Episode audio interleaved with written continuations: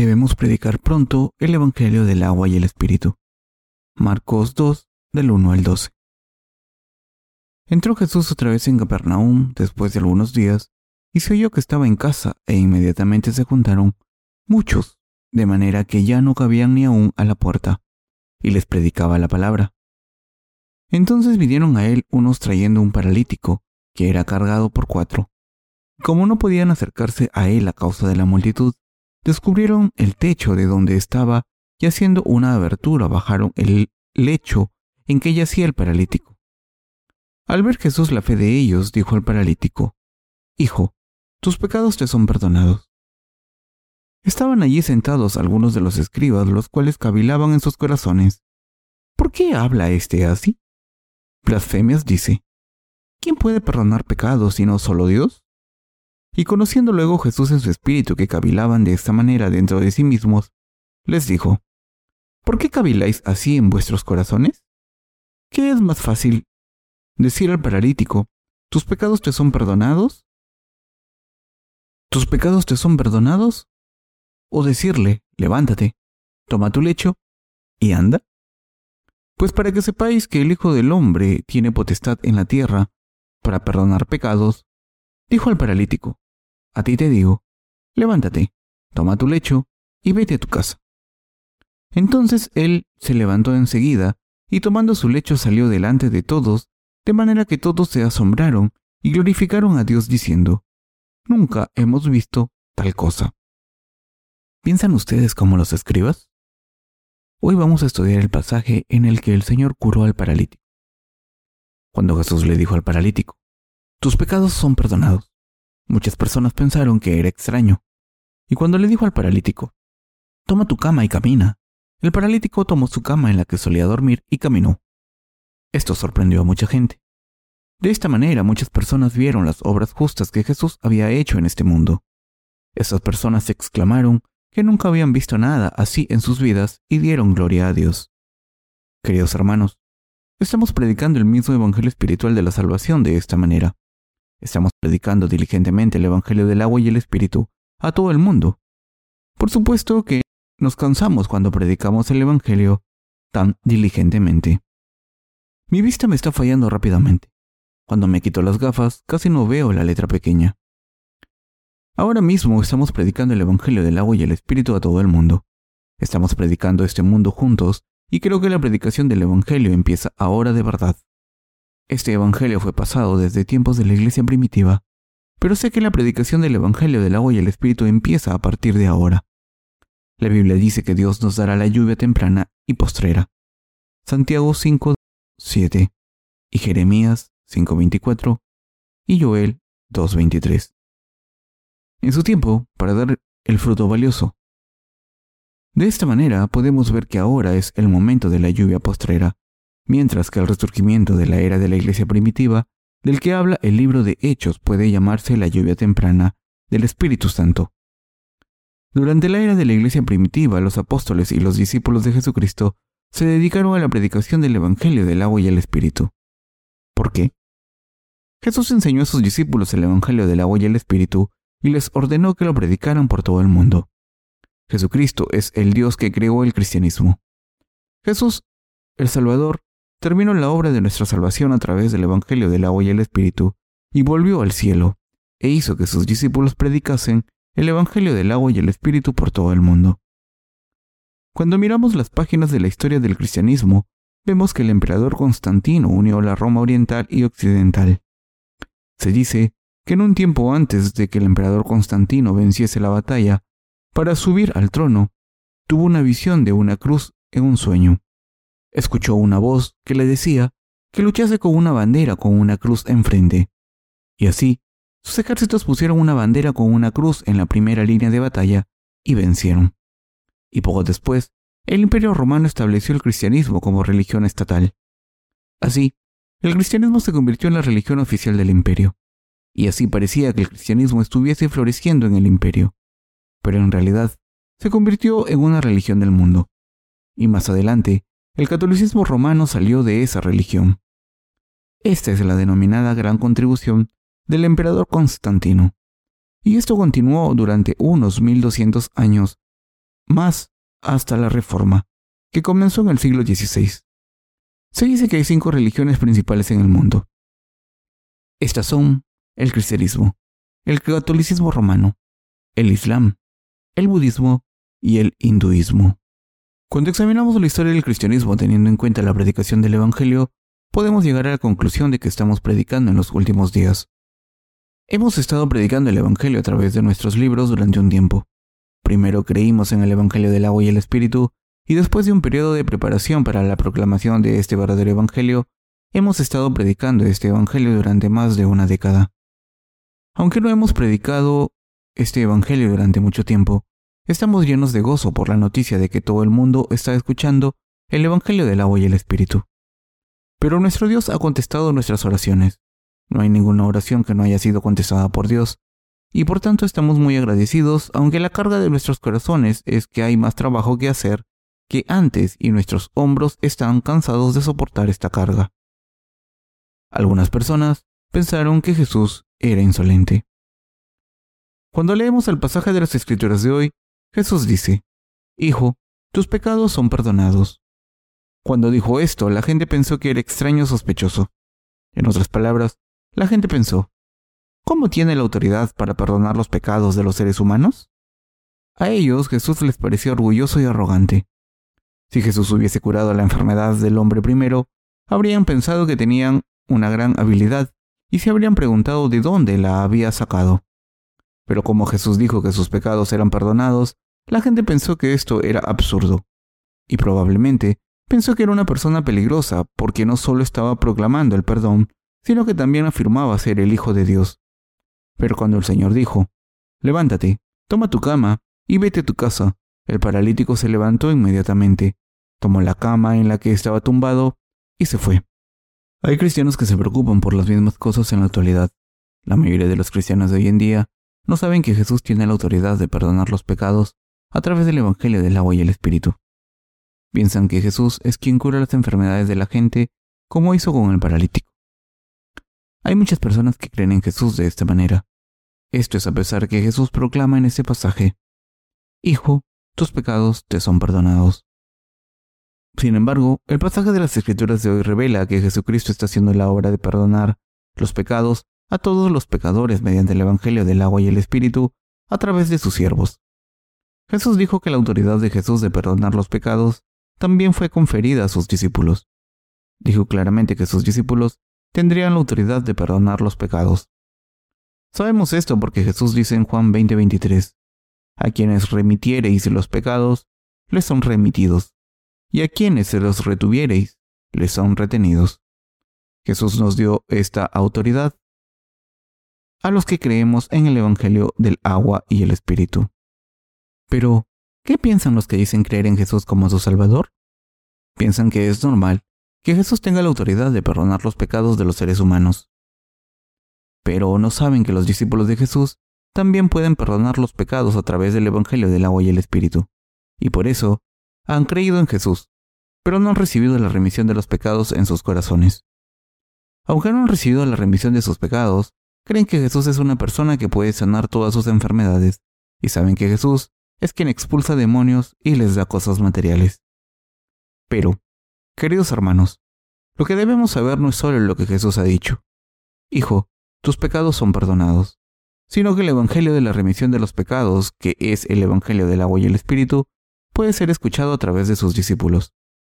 Si no han recibido la remisión de los pecados, no pueden cumplir nada en su corazón. El Señor no solo tiene la habilidad de perdonar pecados, sino que también ha permitido que sus discípulos perdonen los pecados de los demás al predicar el Evangelio del agua y el Espíritu. El Señor quiso perdonar los pecados de todo el mundo a través de sus discípulos. Sin embargo, la mayoría de los cristianos ignoran esa verdad y no la toman en serio. Saben que Jesús tiene ese tipo de poder, saben que es el Hijo de Dios y Dios mismo, que es nuestro Salvador. Sin embargo, no pueden recibir la remisión de los pecados porque no han escuchado el Evangelio del agua y el Espíritu que tendrían que haber escuchado a través de los discípulos de Jesús. Estas personas no consideran importante la remisión de los pecados que puede ser obtenida a través de los discípulos de Jesús, porque tienen la ilusión de que recibirán la remisión de los pecados algún día. Este es el problema de los cristianos de hoy en día. Los miembros de la iglesia actual se han convertido en fariseos. Los cristianos de hoy en día están diciendo, eres el Cristo, el Hijo del Dios vivo, pero no han recibido la remisión de los pecados porque no han escuchado el Evangelio del agua y el Espíritu todavía, y por eso el cristianismo actual ha sido degradado a una de las religiones del mundo. Como he mencionado anteriormente, la proclamación del Evangelio del agua y el Espíritu está teniendo lugar a gran escala a partir de ahora. Aunque una vez hubiese un gran resurgimiento del verdadero Evangelio en la era de la Iglesia primitiva, como el siglo XXI ha llegado, los que creemos en el Evangelio del agua y el Espíritu estamos proclamando este Evangelio. Este periodo en el que estamos proclamando este Evangelio es la era en que el Evangelio del agua y el Espíritu empieza a ser predicado. De nuevo. El Señor dijo a sus siervos que les daría la lluvia temprana y la postrera en su tiempo. A la iglesia primitiva le dio la lluvia temprana del Espíritu Santo a través de los apóstoles y los siervos de Dios. Levantó el Evangelio para contestar sus oraciones. Podemos decir espiritualmente que ahora es el momento de la lluvia temprana. Los verdaderos evangelistas proclaman las buenas noticias de la salvación en estos últimos días. Por última vez, Dios ha dado al resto de los creyentes del Evangelio del agua y el Espíritu la oportunidad de predicar el Evangelio por todo el mundo. El Señor nos ha dado a los que creemos en el Evangelio del agua y el Espíritu ahora estas bendiciones. Como he mencionado anteriormente a través de la proclamación del Evangelio por los discípulos de hoy en día, todo el mundo puede escuchar este verdadero Evangelio. El Evangelio del agua y el Espíritu fue predicado durante poco tiempo en la era de la iglesia primitiva, pero como la persecución fue dura, fue difícil predicarlo o creer en él. Así que el Evangelio del agua y el Espíritu no fue predicado por todo el mundo en aquel entonces. Por el contrario, a medida que pasó el tiempo, el Evangelio del agua y el Espíritu fue distorsionado o cambiado.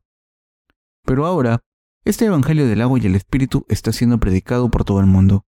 Este periodo de tiempo en el que estamos predicando el Evangelio verdadero es la era de las lluvias postreras y es el momento en que debe proclamarse por todo el mundo. Sin embargo, incluso muchos miembros de las iglesias no pueden entender lo que Jesús quiso decir cuando dijo, Hijo, tus pecados son perdonados. En el Evangelio del agua y el Espíritu, por el que Jesús ha eliminado sus pecados. No pueden creer en este verdadero Evangelio porque no saben que Jesús ha eliminado todos sus pecados a través de la verdad del Evangelio del agua y el Espíritu. Jesús ha redimido todos los pecados de los que creen en el Evangelio del agua y el Espíritu a través de los que lo predicamos y confiamos en la justicia de Jesús. Pero la mayoría no lo sabe. Así que es posible decir que el verdadero cristianismo está empezando ahora en el siglo XXI. Estamos proclamando este Evangelio del agua y el Espíritu, ¿No sería maravilloso que hubiese muchos más creyentes verdaderos en diferentes partes del mundo? Entonces no nos sentiríamos solos. Estaremos contentos si hay gente que cree en el Evangelio del agua y el Espíritu y predica este Evangelio aparte de nosotros. Sin embargo, además de nosotros, no hay nadie todavía que haga esto. Algunas personas predican el Evangelio de manera similar, pero no es lo mismo al final. Y sus líderes son los que intentan construir iglesias grandes y sacarle el dinero a su congregación. Además de nosotros y nuestros colaboradores de todo el mundo, hay pocos que prediquen el Evangelio del perdón de los pecados, que es el Evangelio del agua y el Espíritu. Sin embargo, vamos a predicar el Evangelio del agua y el Espíritu a través de cualquier medio necesario. Cuando Internet esté más disponible por todo el mundo, habrá muchas oportunidades para que todo el mundo entre en contacto con el Evangelio del agua y el Espíritu. Pero no todo el mundo aceptará este verdadero Evangelio en sus corazones. El Evangelio del agua y el Espíritu debe ser predicado cuando los corazones de la gente sean tan puros que lo vayan a aceptar y recibir la salvación. En el futuro, Internet llegará a todo el mundo y durante un tiempo la gente aceptará el Evangelio del agua y el Espíritu gracias a Internet. Pero más adelante, se convertirá en un obstáculo para el Evangelio. Llegará un momento en que la gente seguirá a los falsos maestros y escuchará sus doctrinas y rechazará la verdad de Dios. Y por eso, Estamos predicando el Evangelio del agua y el Espíritu lo antes posible. Los cristianos de hoy en día solo están interesados en sus bendiciones físicas, como cuando Jesús dijo, Hijo, levántate, toma tu cama y camina. Y entonces el hombre lo hizo. No están interesados en creer en el Evangelio del agua y el Espíritu. No están interesados en este poderoso Evangelio, que hace que sus corazones queden tan blancos como la nieve. En estas circunstancias, estamos predicando el Evangelio del agua y el Espíritu a los demás. Sin embargo, la parte en la que Jesús dijo, Hijo, tus pecados son perdonados. Contiene las bendiciones de la salvación. Ahora el mundo entero empezará a recibir la lluvia postrera y las bendiciones de Dios caerán sobre todos. De las cosas que Dios ha deseado no hay nada que no haya cumplido. Hemos orado mucho por la predicación del Evangelio del agua y el Espíritu, y Dios ha cumplido todo lo que nuestros corazones han deseado. Le doy gracias a Dios por permitirme todo lo que he deseado y doy gracias por el hecho de que Dios les ha bendecido a todos ustedes. Queridos hermanos, habrá mucho que hacer de aquí en adelante y las cosas mucho más difíciles. Sin embargo, debemos pedirle a Dios que cubra todas nuestras necesidades por fe y seguir haciendo la obra de Dios con su ayuda. Los cristianos no deben centrarse solamente en sanar sus enfermedades físicas.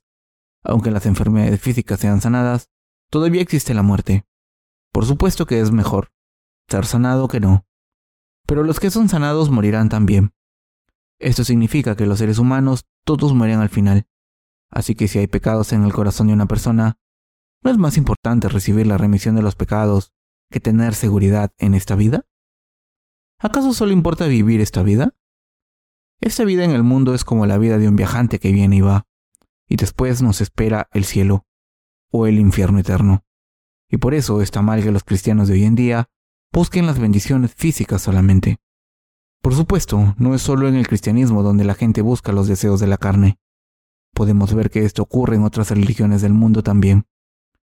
¿Nos satisface simplemente el hecho de que las enfermedades de nuestros cuerpos sean sanadas? ¿Está bien ser rico o famoso después de creer en Jesús? Al creer en la bendición de la palabra, hijos, tus pecados te son perdonados, que denota el Evangelio del agua y el Espíritu. Su salvación debe cumplirse en su corazón. Debemos escuchar y creer en las buenas noticias que dicen que el Señor ha eliminado todos nuestros pecados a través del Evangelio del agua y el Espíritu. Solo cuando creemos de corazón en el Evangelio del agua y el Espíritu, Jesús puede convertirse en nuestro Salvador y nosotros podemos convertirnos en los hijos de Dios. Por eso, estamos agradecidos a Dios. De lo contrario, si solo somos ricos en este mundo, ¿estaríamos agradecidos por eso? Sinceramente, por mucho que sirvamos a Jesús implantar el Evangelio del agua y el Espíritu en nuestros corazones, no tendremos verdaderas bendiciones. Esto solo enriquece a su pastor, pero en realidad, los miembros de la Iglesia nunca pueden librarse de sus pecados. Creer en Jesús no significa que vayamos a hacernos ricos físicamente. Por supuesto que las creencias religiosas funcionan un poco, pero debemos trabajar diligentemente para ser ricos. ¿Acaso cae del cielo un lingote de oro si un empresario cree en Jesús? Los empresarios deben recibir la sabiduría de Dios y reducir los costes de producción mientras planean sus ventas estratégicamente. ¿Creen que las bendiciones de Dios caerán del cielo mientras somos perezosos espiritualmente? No es cierto. El cristianismo no tiene nada que ver con la superstición. Sin embargo, los cristianos de hoy en día son supersticiosos. El verdadero cristianismo está comprendido por el rebaño de creyentes que creen en la justicia de Jesús. ¿Quiénes son los que creen en la justicia de Dios y la siguen? Son los que han recibido la remisión de los pecados al creer que Jesús es el Salvador, y confían en su obra por la que eliminó todos los pecados con el Evangelio del agua y el Espíritu. Hay personas que viven según la voluntad de Dios, esta es la fe de los cristianos. Dios ha hecho que todos los que creemos en el Evangelio del agua y el Espíritu seamos sus obreros. De ahora en adelante vamos a predicar el Evangelio del agua y el Espíritu aún más. Según nuestra perspectiva, los desastres naturales y la gran comisión del Señor de que prediquemos irán juntos. Por tanto, debemos esperar que la voluntad de Dios se cumpla rápidamente en este mundo. La gente debe creer en el Evangelio del agua y el Espíritu, los que no creen están malditos. Deben saber que el Evangelio del agua y el Espíritu es su salvación. Y si no creen serán malditos. Pero si creen serán bendecidos. Somos los representantes de Dios del cielo. De la misma manera en que el secretario general de la ONU representa a todo el mundo y trabaja para la ONU, nosotros somos la gente que representa la justicia de Jesucristo y hace la obra espiritual por todo el mundo. Así que debemos hacer que la gente crea en el Evangelio del agua y el Espíritu que estamos predicando. Si trabajamos de esta manera, los trabajadores del ministerio en nuestro país pueden hacer toda la obra por todo el mundo y podemos formar a nuestros colaboradores en el extranjero para que proclamen el Evangelio del agua y el Espíritu en sus naciones, y a través de ellos se cumplirá la voluntad de Dios y también reunirán a discípulos leales. Así podremos hacer muchas más cosas juntos. Queridos hermanos, si tienen alguna idea buena para predicar el Evangelio del agua y el Espíritu, háganmelo saber. Si tienen alguna idea buena, intentaré implementarla. Le pido al Señor que esté con nosotros y nos bendiga en todas las cosas que planeamos hacer. Amén.